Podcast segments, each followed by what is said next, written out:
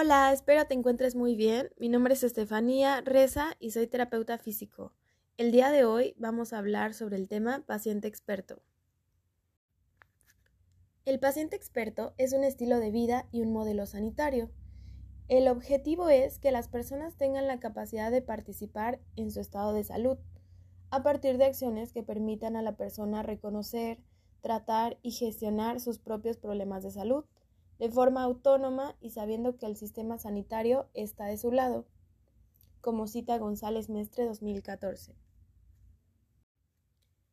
¿Y quién es el paciente experto?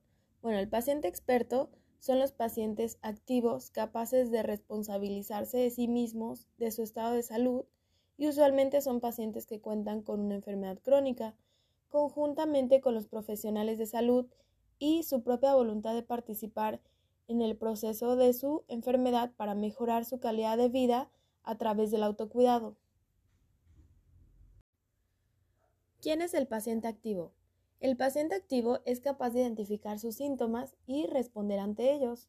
También son capaces de gestionar el impacto físico, social y emocional de su enfermedad. A partir de sus conocimientos y experiencias, puede llegar a convertirse en un agente comunitario y referente para otras personas con la misma situación de salud.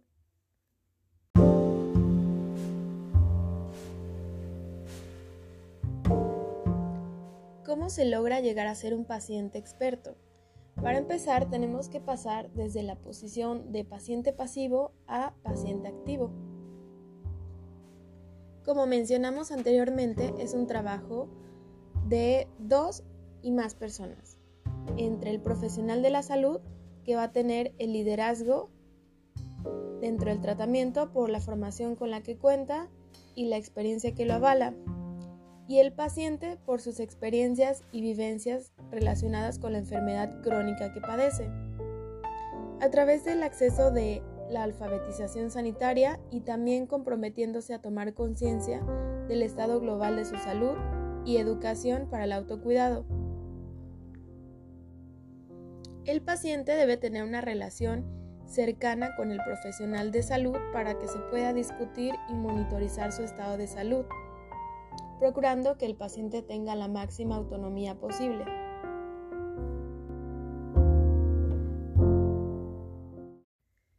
Y se mencionaba que en este proceso participan dos o más personas porque en este sentido también hay pacientes indirectos, por ejemplo, los que tienen un familiar o una persona cercana con alguna enfermedad, también se informan de cuidados paliativos, seguridad del paciente o problemas cercanos a ellos. Finalmente, las expectativas y objetivos del programa serían aumentar la autoestima del paciente, mejorar su calidad de vida, mejorar la relación paciente y profesional de salud, aumentar la satisfacción de ambas partes y disminuir el riesgo de ingreso o complicaciones. Y a modo de conclusión, la importancia de la promoción del autocuidado pues es un pilar muy importante en el tratamiento de enfermedades crónicas porque pues disminuye las complicaciones que puede llegar a presentar en la vida cotidiana.